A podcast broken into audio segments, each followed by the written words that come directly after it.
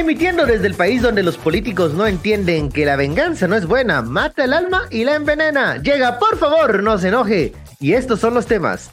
Se va y pega la vuelta. La designada para el Ministerio de Energía y Minas dice adiós por presiones de organizaciones sociales. Y capturan a exministro Napoleón Barrientos detenido por incumplimiento de deberes.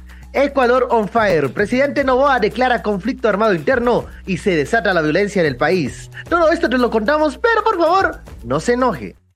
Muy buenas tardes, 11 eh, de enero, mediodía, inicia la emisión de Por favor no se enoje, le saluda Ben Keichin y del otro lado de la virtualidad me acompaña como siempre eh, el señor Quique Godoy. ¿Qué tal, Quique? ¿Cómo estás? Buenas tardes, Ben. Buenas tardes a nuestras amigas y amigos que nos ven, nos escuchan, nos sienten, eh, o de cualquier forma que nos estén eh, observando o escuchando, eh, bienvenidos a este su espacio de entretenimiento. este reality político parece ya Guatemala. Estamos ya acercándonos cada vez al 14 de enero, el 14 a las 14. Sabemos que hay información que está emanando de los diferentes... Pero solo mira, menos, menos mal no es un reality tipo Big Brother donde tengamos cámaras en las casas y demás, porque Ay, Dios mío, no, ni quisiera pensarlo.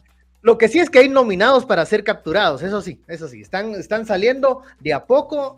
Hay traiciones, hay gente que era parte del equipo que están ahora eh, pues eh, siendo procesados. Eh, al parecer en estas últimas horas de cambio quieren poner todo, quieren meter toda la carne al asador.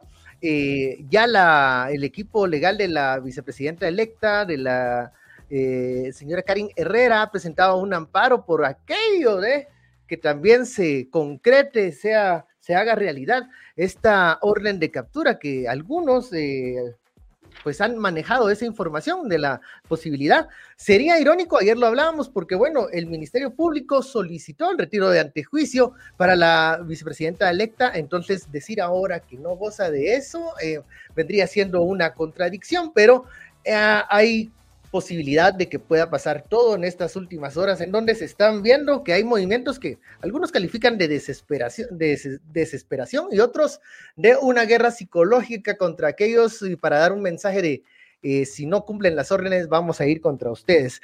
Hay muchas cosas en juego, Congreso de la República, Junta, junta Directiva y también eh, qué va a suceder con los casos que están eh, en curso en el Ministerio Público. ya hay una orden de captura contra los, los, contra los magistrados del Tribunal Supremo Electoral, que luego de que se les retirara el, el derecho de antejuicio, esto por el caso del TREP. Y bueno, lo que también se hablaba desde la mañana, la captura del exministro de Gobernación, Napoleón Barrientos. ¿Cómo estás viendo el panorama aquí que se está cumpliendo lo que anticipábamos o eh, estos ya son los últimos coletazos? Eh, fíjate que un poco eh, quiero recordar, y solo voy a, quitar un poco la cámara que estaba un poco bajo mi internet. Quiero recordar los famosos cuatro retos. El 26 de junio, después de la primera elección, la primera vuelta, como se conoce, planteaba yo cuatro retos, ¿te acordás? El primero era ver que llegáramos al 20 de agosto. Check. Se cumplió. Se cumplió, arrastraditos, a empujones, hubo intentos de que no llegáramos, pero se cumplió. El segundo reto era que eh, se reconociera el resultado del 20 de agosto, fuera cual fuera se cumplió desde el punto de vista que el TSE lo cumplió, lo certificó y la CC lo está cubriendo, está diciendo, ese es el resultado, es inalterable, no chinguen. Bueno, pero ni Sandra Torres, ¿se acuerdan de ella, verdad? Nunca ha dicho que reconoció el resultado, además ha dicho que hubo fraude, que tal cosa. No lo ha reconocido. y entonces está check porque legalmente está respetado el resultado, pero no lo quieren reconocer. Tercer reto era que dejen tomar posesión el 14. Y en ese es en el que hemos venido batallando y batallando y batallando en los últimos meses y eh, han ido probando distintas cosas. En proceso ahorita tienen tres acciones. La primera es, por lo menos, que la mitad del binomio no tome posesión y es eh, emitir una orden de captura contra Karim Herrera, eh, yo por eso he dicho desde hace como tres días, guárdenlos entre un camión blindado, escóndanlos para que no los maten y para que no les hagan alguna acción legal para llegar al domingo al Teatro Nacional a que tomen posesión. Entonces, una es que ella logren que no tome posesión. La segunda opción es elegir una junta directiva tipo Alan Rodríguez, que ose decir que no le va a dar posesión a Semilla porque está suspendido el partido, porque le caen mal, porque eh, eh, no les gusta su ideología. A ver, eh, es, el que está con la disponibilidad de sacar algún argumento mm, legal que pueda impedir la toma de posesión el domingo. es que técnicamente, pero hay una, una última, que es técnicamente menos complicada y es rara que a las 10 de la mañana lleguen al Congreso, en la novena legislatura le da posición a la décima legislatura, eligen su junta directiva, sea quien sea, y después de eso, para continuar con la sesión solemne en el Teatro Nacional, no hay quórum, no llegan. Y si no llegan, no se ejecuta la toma de posesión y juramento que está en la Constitución.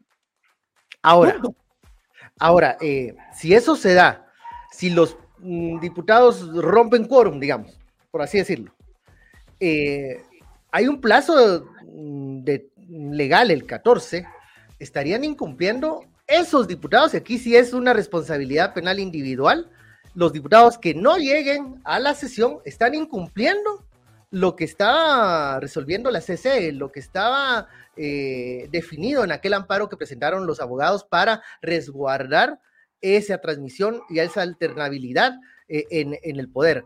Eh, así que es una posibilidad, pero habrían repercusiones legales si no llegan o no continúan la sesión plenaria de ese, de ese día.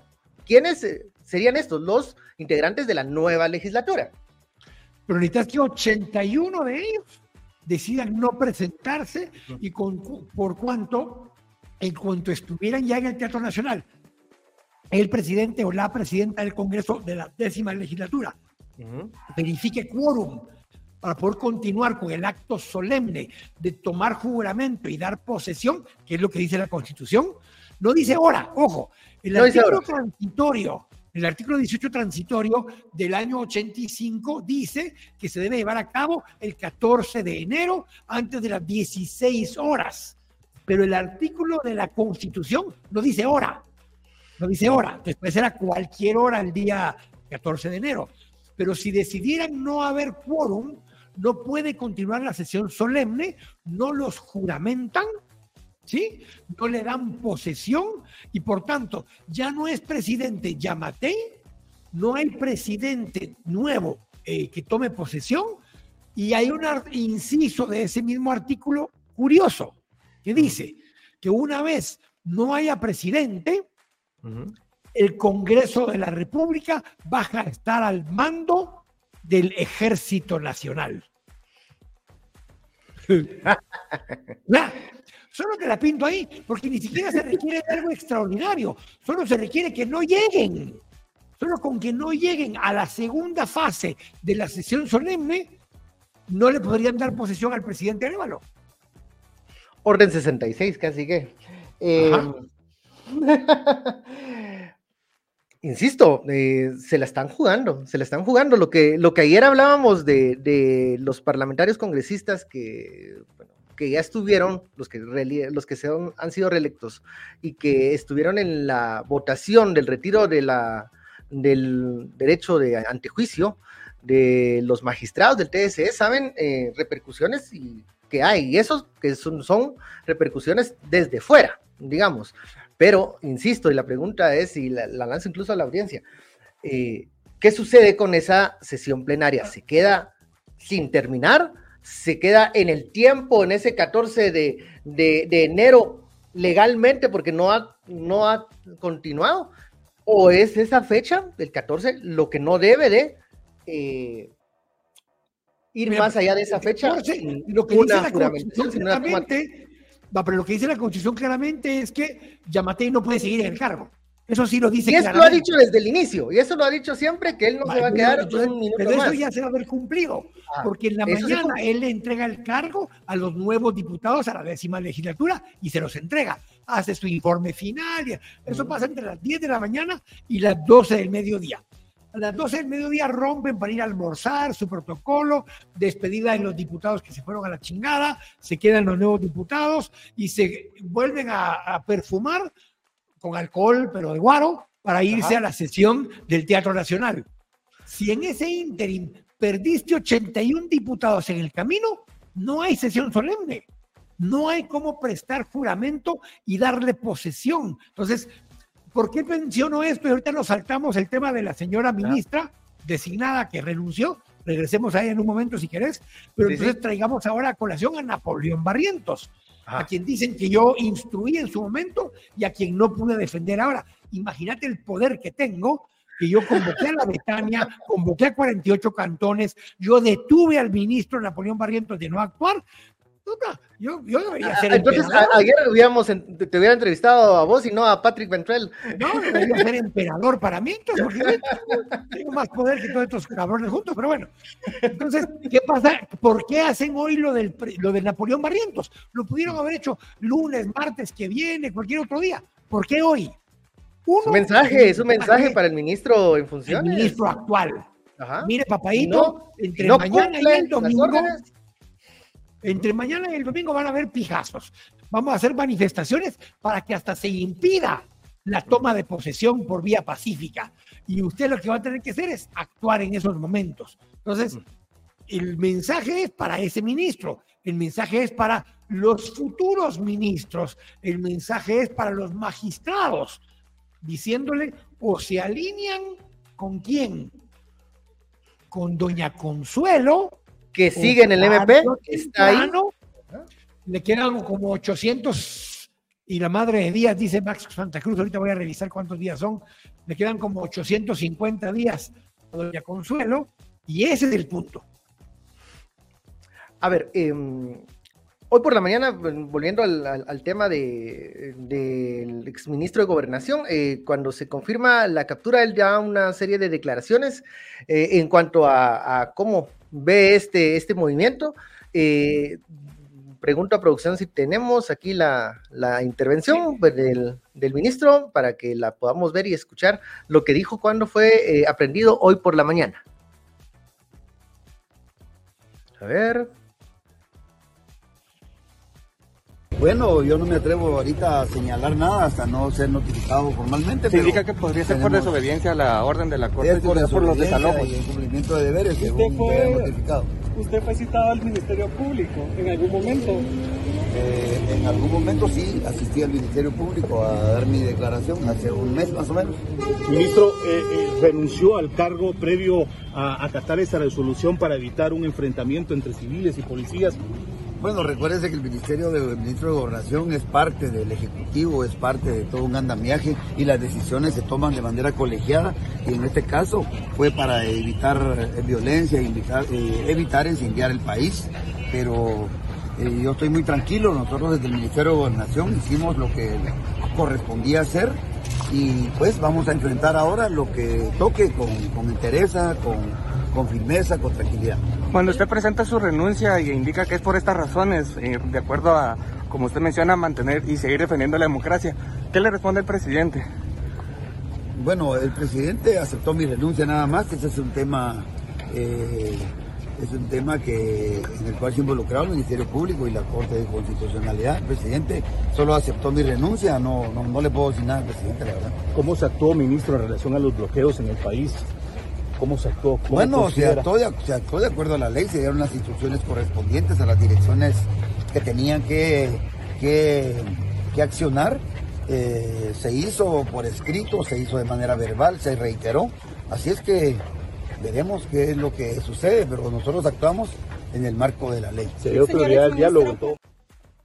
Bueno, eh, veíamos estas imágenes del momento en donde capturan al exministro de Gobernación leamos algunos comentarios. Ya lo había eh, comentado Quique. Eh, Roger Montejo nos dice: ¿Creen que es una simple venganza o también es un mensaje para que el señor ministro Bor y Escas haga una locura de acá al domingo? Al parecer es parte de eso, un mensaje sobre lo que puede pasar a los funcionarios que no van a acatar eh, las órdenes y que emanen de los órganos jurisdiccionales.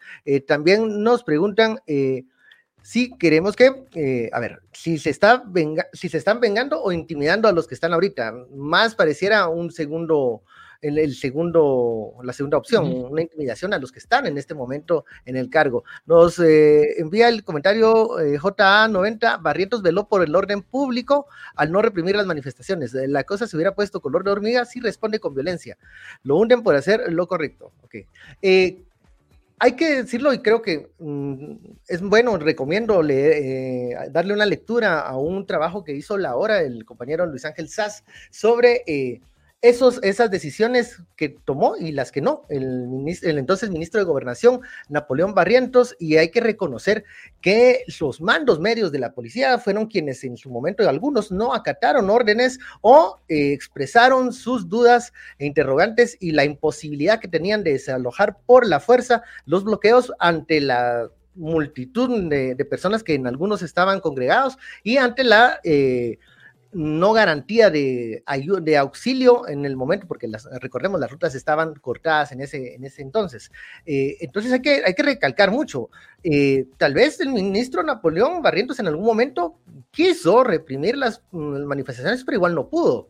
Entonces es una, hay una mezcla en- entre que no, no pudo y no, y no quiso luego de que pasaron los días y que la presión, sobre todo de la comunidad internacional, hacia cómo se iba a reaccionar contra las manifestaciones crecía día con día. Eh, eso es lo que han estado enviando los comentarios en este momento y eh, también eh, queremos, eh, a ver, vamos a dar lectura a uno último más que nos llega, a ver. A ver, aquí hay, uno, bueno, eh, hay una información que sale urgente en estos momentos, que según Canal Antigua, eh, la Corte de Constitucionalidad ha otorgado amparo provisional a favor de la vicepresidenta electa Karin Herrera para que no se proceda a efectuar una orden de captura en su contra sin agotar los procesos de antejuicio establecidos en ley. ¿Qué quiere decir? Ya el Ministerio Público eh, presentó una solicitud de retiro de antejuicio, esta tiene que caminar por los canales adecuados. Pero, pero más que eso, ven, es más que eso. De la noche a la mañana. Mira, pues hace eh, ayer, ayer, Ujú. eh, auxiliada por eh, Andrea Reyes, eh, la, la pre- la vicepresidenta electa, puso un eh, amparo en contra de la posibilidad, de la amenaza inminente de que hubiera una orden de captura contra ella. Según varios medios, entre ellos Canal Antigua, le otorgaron el amparo sobre esa solicitud que hicieron ayer para que no puedan proceder con una orden de captura. Eso es lo que pasó ahorita. O sea, eh, eh, técnicamente ahorita a- a- la cubrió la Corte de Constitucionalidad diciendo no pueden emitir una orden de captura contra usted, eh, sería violar el derecho ante juicio. Habría que leer qué dice exactamente la sentencia, pero en principio le otorgaron un amparo provisional diciendo que la protegen contra esa posible captura.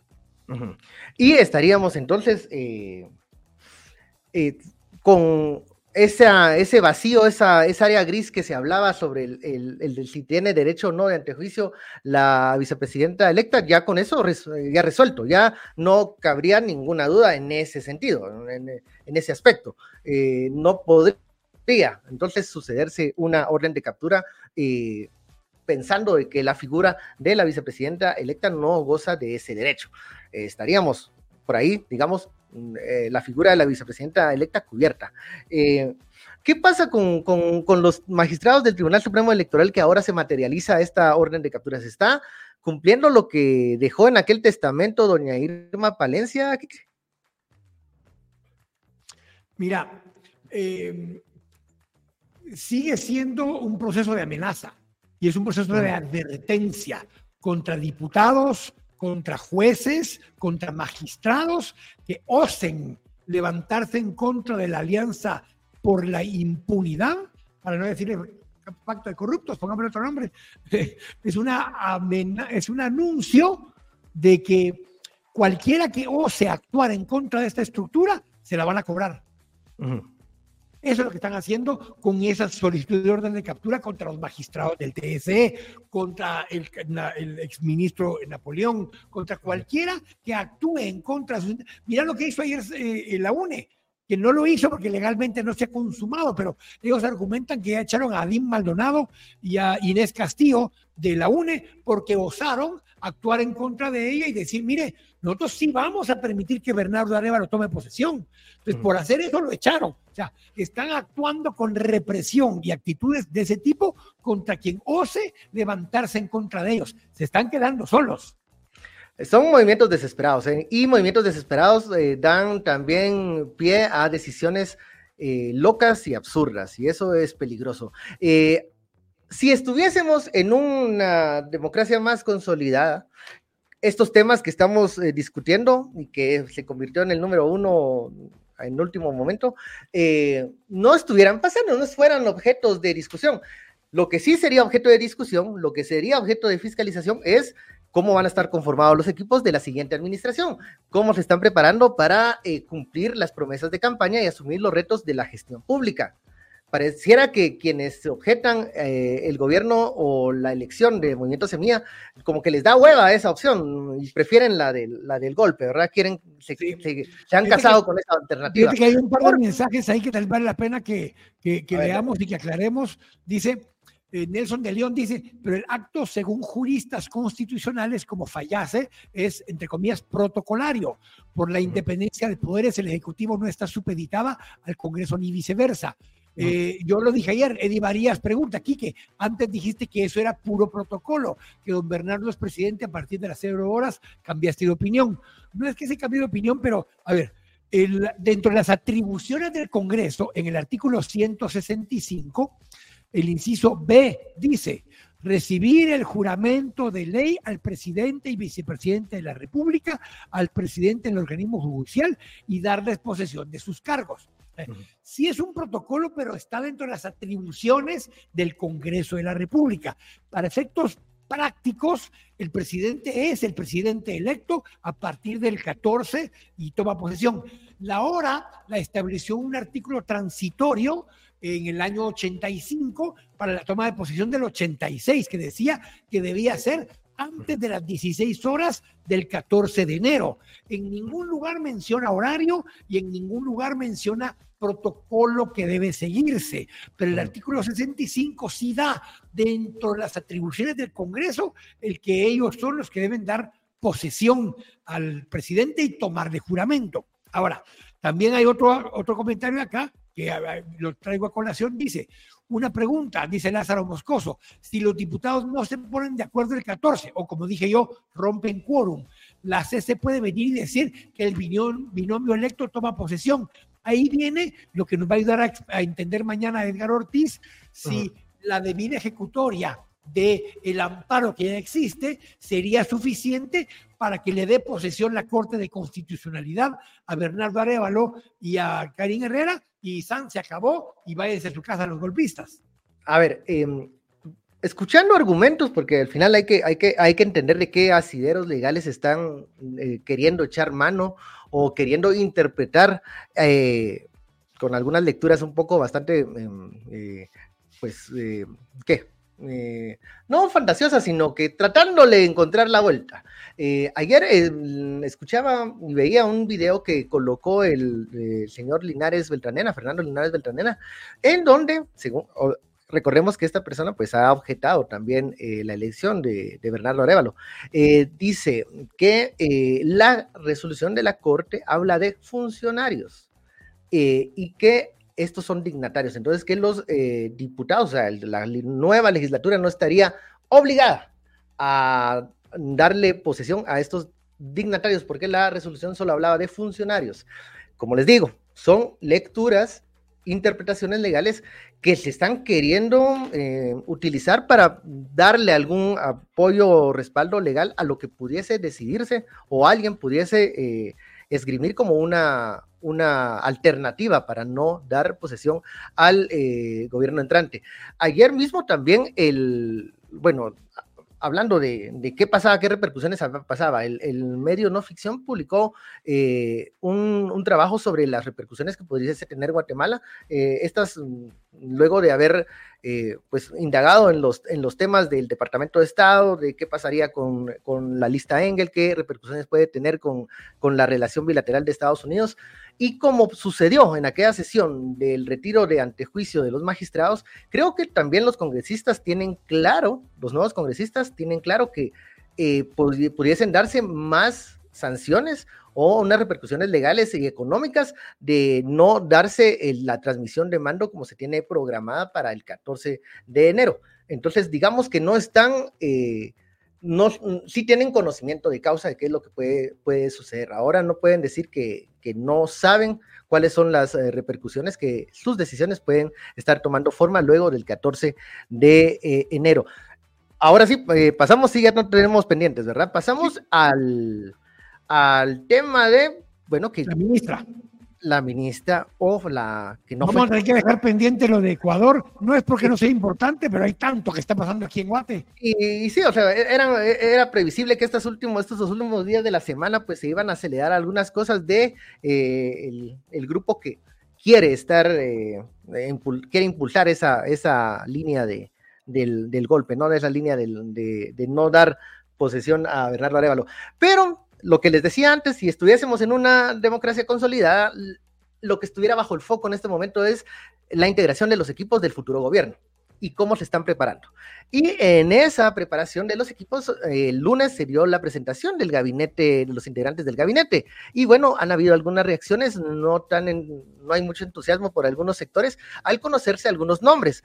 Tres fueron los que hablamos acá, generaron polémica. La ministra de Comunicaciones, eh, la ministra de Energía y Minas, la ministra designada también de Economía, alguno que otro ahí por una resolución que también eh, tomó la que es ministra designada para el Ministerio de Trabajo. Pero ayer se dio la noticia de que quien estaba designada, nominada para la cartera de Energía y Minas, ha dicho mejor no. Eh, la, señora, la, señora, Guardado, mejor eh, se retira de esa nominación, eh, presenta su carta y se puede registrar como la primera baja del gabinete de Bernardo Arevalo. ¿Cómo se manejó esto y cómo, con qué, de qué forma sale esta ministra del equipo de trabajo de, del futuro eh, gabinete de semilla, Quique? Mira, yo creo que lo hemos hablado muchas veces de cómo fue el proceso de la, eh, de la designación de posibles integrantes del gabinete. Eh, yo expliqué mucho que eran técnicos, en algunos casos técnicos que han operado en alguna parte. El caso de, la ministra designada de Economía ha trabajado muy cerca de Vital Voices, de Fundesa, y ha trabajado con proyectos de USAID, el CEO, eh, Creating Economic Opportunities. El caso de Yasmín eh, de la Vega de Furlan ha trabajado eh, en el ministerio directamente, ha estado en Cámara de Construcción con una constructora directamente. Y en el caso de Anaite Guardado, pues ha trabajado en AGER. Últimamente es la directora ejecutiva de AGER.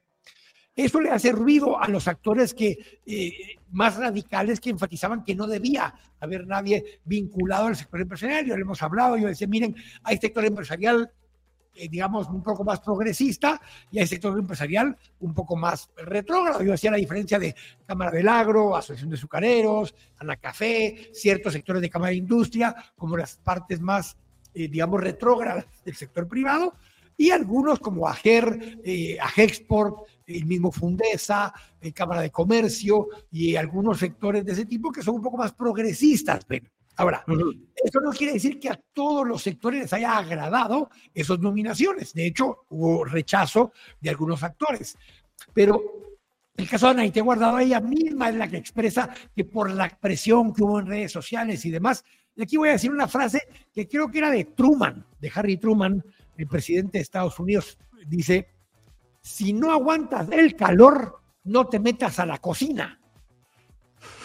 Y, con una pequeña presión de algunos sectores en redes sociales, te hicieron repensar tu participación, creo que lo mejor es que no esté, porque no es nada comparado con lo que estos funcionarios van a sentir de las estructuras del Net Center, de los diputados de oposición, de estructuras de los extremos, tanto de progresistas como conservadores. Entonces, si no estaba lista, hay una anécdota que cuentan, Curruchiche tal vez la sabe y por eso aguanta más, que dicen que llega una persona un día a la escuela de árbitros y le dice al que está ahí en la recepción, mire jefe, vengo a ver de inscribirme para ser árbitro.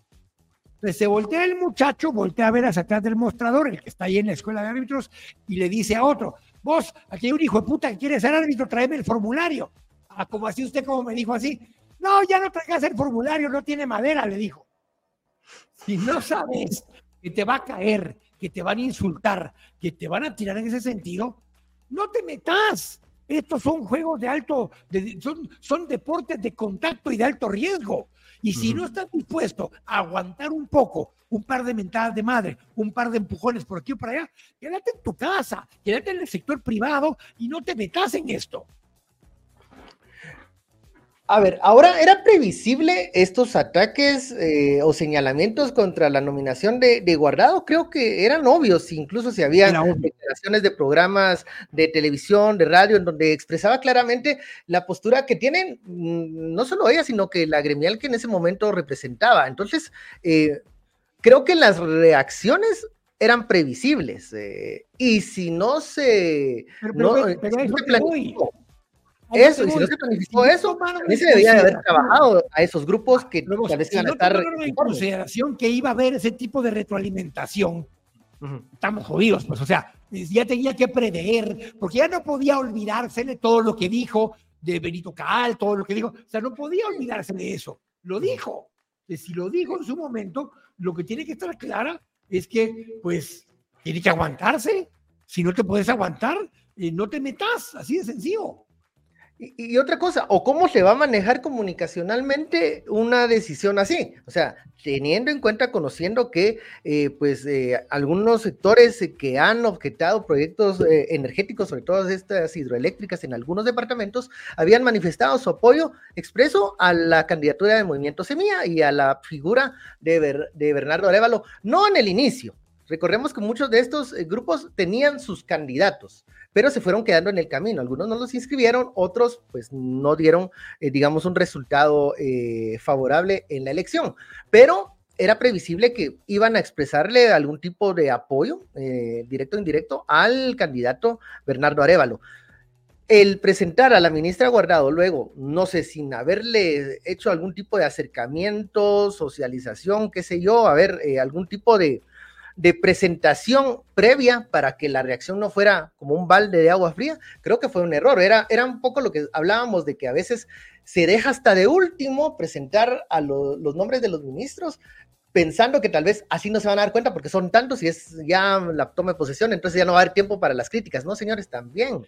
Si se sabe que hay un nombre que va a generar algunos roces y algunas críticas en algún grupo que integras o que tiene algún tipo de, cercanía con la agrupación política, trabajenlo antes. Comunicacionalmente, eh, Aguardado se pudo haber presentado de una forma diferente, como de un eh, de, como un ejemplo de acercamiento entre sectores antes enfrentados, pero que ahora pueden encontrar vías comunes de trabajo. Pero si lo presentas de la nada, así como, y apareció ella, sin decir mayor cosa y sin comunicarlo a estos grupos, pues una, la reacción de los grupos mm, es un poco más visceral y también eh, la respuesta de la nominada fue mejor, no me ensucio y me, y me voy. También te, te, dice mucho sobre la gente a la que le estás entregando eh, una cartera y un trabajo sumamente complicado y complejo. Y, es un desgaste para el equipo que ni siquiera ha asumido eh, funciones y que esperemos sea juramentado el 14 eh, de enero, 14 y 15 de enero. y creo que es un gol que es un autogol del mismo equipo de Bernardo Arevalo. Es, que, de acuerdo, Ben, y, hago el énfasis en lo que te decía. Creo que, que el guardado es una buena técnica y hace muy bien su trabajo y ha hecho una buena labor en AGER en el rol que le corresponde.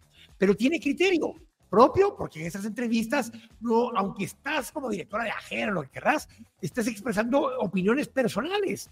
Y en cuanto expresas opiniones personales, eh, estás expuesto, la información ahí va a estar.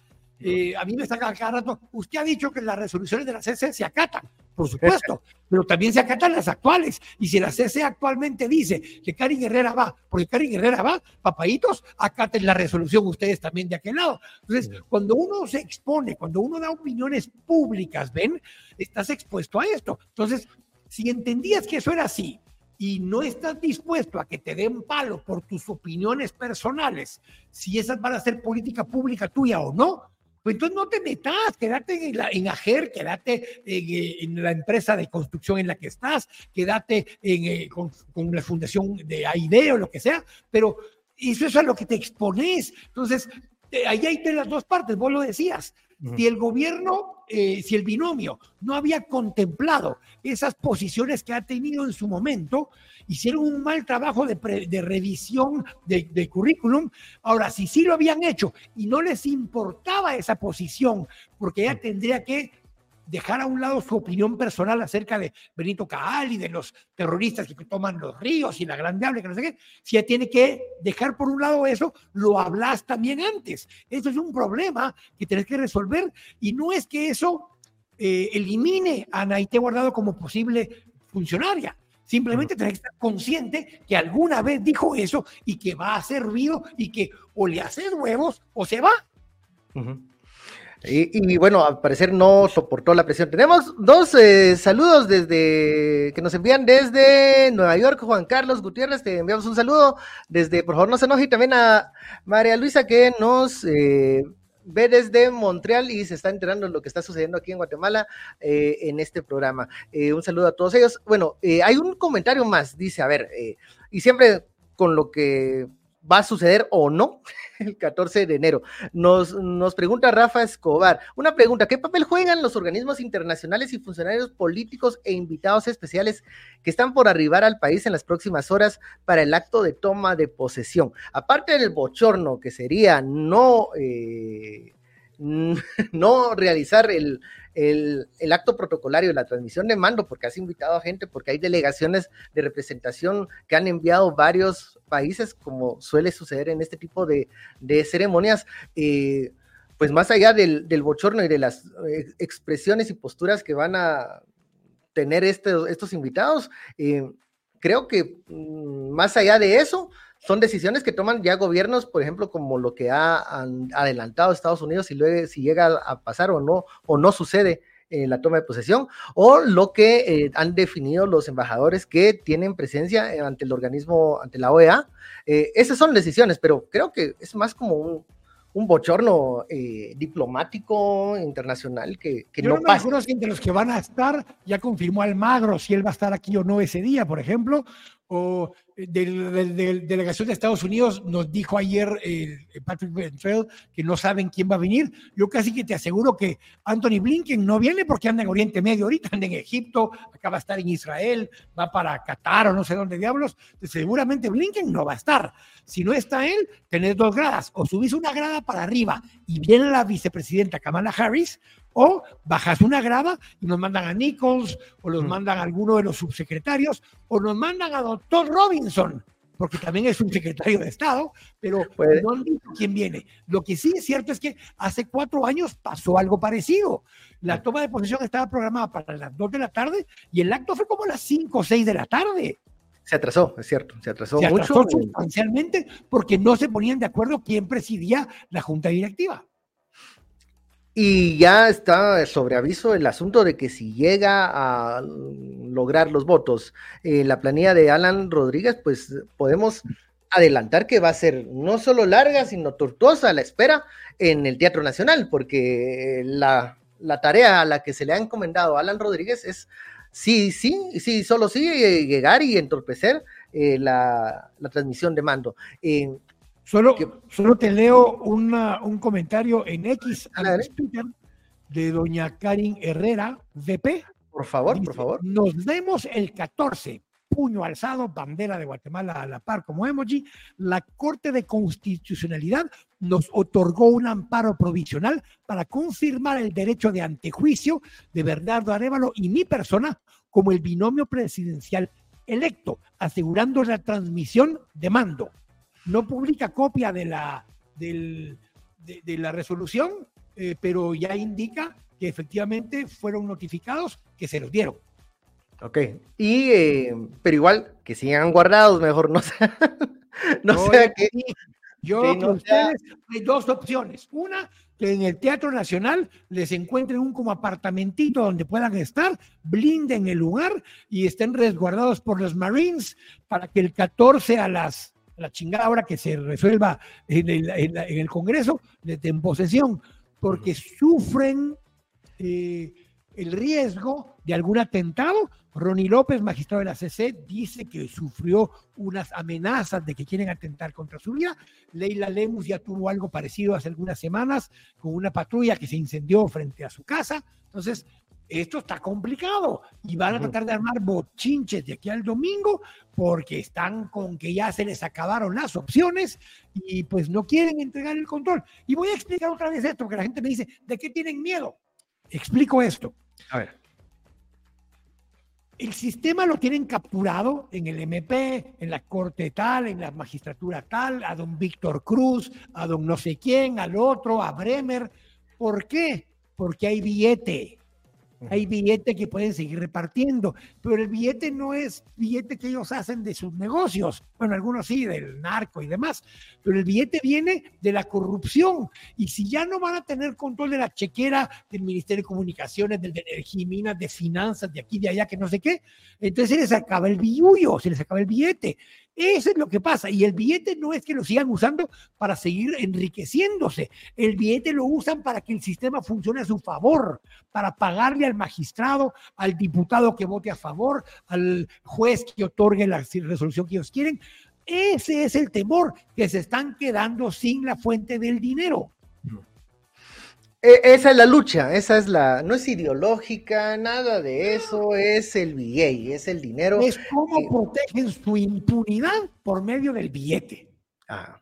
Si a usted, por ejemplo, em, está con el temor o ha creído aquella narrativa de que mm, la toma de posesión de la nueva de la nueva administración va a desencadenar un modelo económico y social diferente, va a venir a contraponer eh, un tipo de estilo de vida diferente al tradicional y al que usted conoce, ¿saben qué? Eso se puede combatir en mm, debates de Congreso de la República, en la, utilizando diversos medios. Eh, eso se hace todos los días en distintos países. Cuando asume eh, un, un, partido de X o Y ideología o con una forma de trabajar diferente aquí no se está peleando eso. Se quiere dar la, la apariencia de una, a ver, de un enfrentamiento polarizante, ideológico, de que quieren venir a cambiar cosas. No, aquí lo que realmente eh, quieren ocultar con esa apariencia de,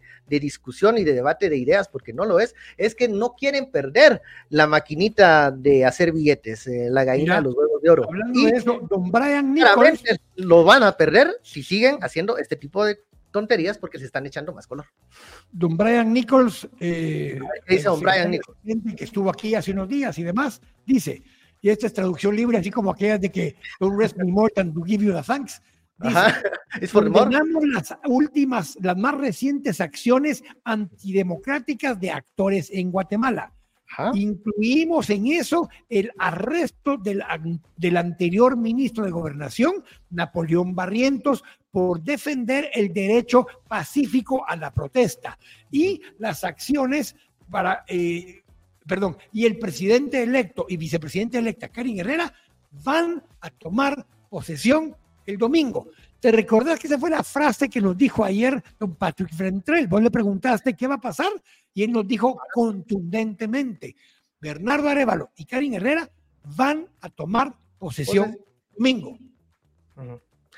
Ese es el mensaje que le han dado a los funcionarios. Obviamente hoy están enviando estos funcionarios que se sienten aludidos. ellos no lo pueden decir, se los puse yo en el hashtag. Ya, cerotes, hombre, ya. Ya, va, ya, ya, ya, cálmenle, ya, ya.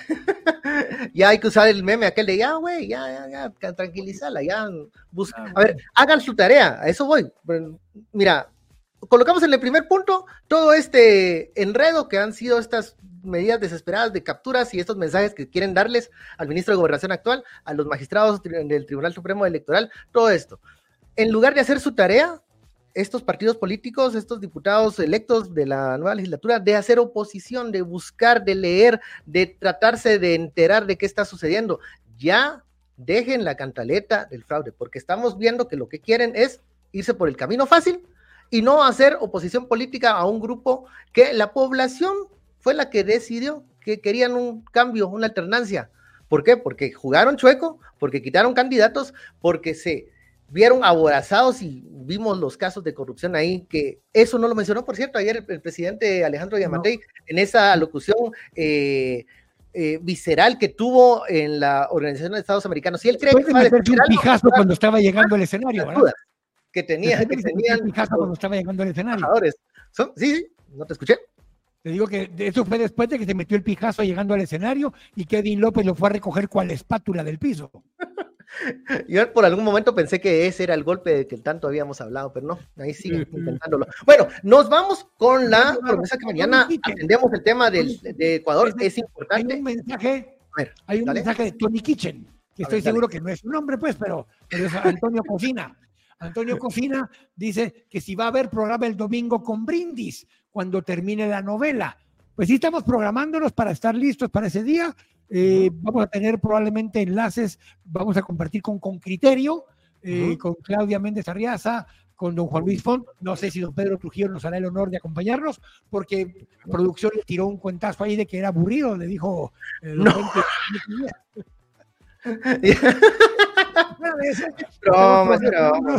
Él tiene humor. Pasar a las 10 de la mañana el domingo para narrar la novela del Congreso primero Dios, a las 12 o algo así, pasamos a comer las pizzas que nos debemos mutuamente. pasamos a, cerrar, esa, a saldar esa deuda. Sí, a las 2 de la tarde, pues tendremos a alguien que nos apoye desde el, Teatro Nacional, si es que llegan los diputados, para poder darle posesión a don Bernardo y a doña Karin. Y después de eso, pues usted está invitado para ir a escuchar al FM esa capa allá por la Plaza Central y nosotros estaremos transmitiendo la, el comentario de color tipo Faitelson y todos esos que comentan el Todos los detalles.